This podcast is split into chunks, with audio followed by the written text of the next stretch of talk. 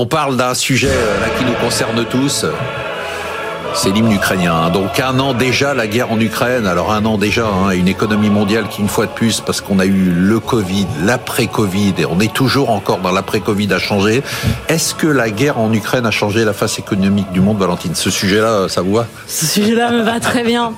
Alors je dirais le premier constat, euh, c'est déjà que nos économies se portent très bien et ont beaucoup mieux résisté à ce que ce à quoi on s'attendait. On a l'économie russe, euh, on, on avait des scénarios, on anticipait un recul euh, euh, de 15% d'activité économique. On a juste un recul de cette année de 2%. Si on regarde la zone euro, rappelez-vous les marchés, hein, août, août dernier, quand on avait même en décembre, hein. même en décembre, enfin toute cette année, on avait des prix de l'énergie et du gaz qui étaient extrêmement élevés. On avait un scénario catastrophique où on anticipait un arrêt de nos économies. Et là, ce qu'on peut dire quand même, c'est que nos économies ont plutôt très très bien résisté et que le scénario du pire a été évité. on peut mettre quand même en avant la très belle flexibilité de l'économie européenne pour s'adapter. Donc du coup, la guerre en Ukraine, un an de guerre en Ukraine, je ne parle pas du drame humain évidemment, je non, bien sûr. à chaque fois, mais ça, ça serait un non-événement économique? Alors, on a une belle résistance de la croissance économique, mais il y a eu quand même pour moi des changements majeurs par rapport à, ce choc qu'on a eu du Covid et ce choc de cette guerre en Ukraine. Et le premier, pour moi, c'est l'intervention des États dans les économies pour soutenir la demande. Et pour moi, ça, ça marque une différence majeure avant Covid, après Covid, et qui a été renforcée avec cette guerre en Ukraine. Mais qui n'est pas nouvelle. C'est-à-dire, c'est la même chose que dans le Covid. On n'a pas fait. donc ça, c'est pas. Alors, la, la, différence euh, de, depuis un an, c'est cette accélération des tensions sur l'inflation avec ce choc sur les prix et cet environnement de taux qui a complètement changé. Donc aujourd'hui, on n'est plus dans un environnement où l'argent est gratuit.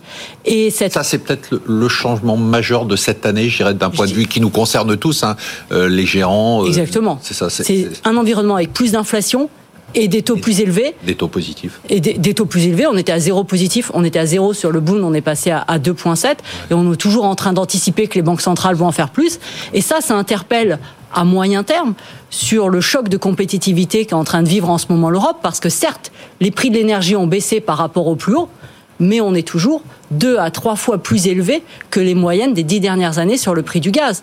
Et qu'aujourd'hui, si on regarde le coût de l'énergie en Europe, il est toujours nettement plus élevé qu'aux États-Unis dans un contexte où, maintenant, avec ces taux plus élevés, on peut s'interroger sur la capacité des gouvernements à financer à nouveau des mesures de soutien. Puisqu'ils n'ont plus, ils ont plus leur, euh, ça va coûter plus cher. ils peuvent plus aller ça va coûter beaucoup plus cher. à la banque centrale. Et, du moins, ça va coûter beaucoup plus cher aujourd'hui. Ils peuvent plus y aller parce que les banques centrales vont leur prêter, mais leur prêtent. Bah, on, on, va toujours, on a envie de mettre en place des plans pour euh, financer cette transition énergétique, etc. Mais ça va nous coûter aujourd'hui beaucoup plus cher. L'argent n'est plus gratuit. Je dirais pour moi, c'est le changement qu'on a depuis un an. Benaouda, la face du monde a changé? Économique, mais pas seulement. Oui, pour, ce qui concerne euh, l'Union européenne, c'est assez marquant effectivement euh, comment cet événement a, a regroupé euh, ce bloc qui était en train disait-on, peut-être de s'effilocher et, euh, et euh, d'avoir des initiatives qui sortent vraiment de l'ordinaire. Dans les semaines qui viennent, Bruxelles euh, laisse entendre que les Européens vont fournir de, de, des obus d'artillerie de, de, 155 mm sur leur stock à, à, à l'Ukraine. Mais nouveauté majeure, ça sera financé indirectement sur le budget de l'Union européenne. Ce qui n'est ce qui est, ce qui est jamais arrivé. Ce qui n'est jamais arrivé. c'est révolutionnaire. C'est révolutionnaire de ce point de vue-là, et ce n'est qu'une illustration de cette évolution au sein du, du, bloc, du bloc des 27 évolution, révolution cette année en Ukraine Est-ce que moi j'ai trouvé que l'après-Covid avait été un changement majeur, le Covid évidemment l'après-Covid, la guerre en Ukraine, effectivement, elle a amplifié la hausse de l'inflation, mais est-ce qu'il y a eu d'autres changements qui font que... Moi, il me semble, on a cité l'énergie, on a cité les taux, euh, Benahouda a sous-entendu l'OTAN, ça a quand même beaucoup changé les choses.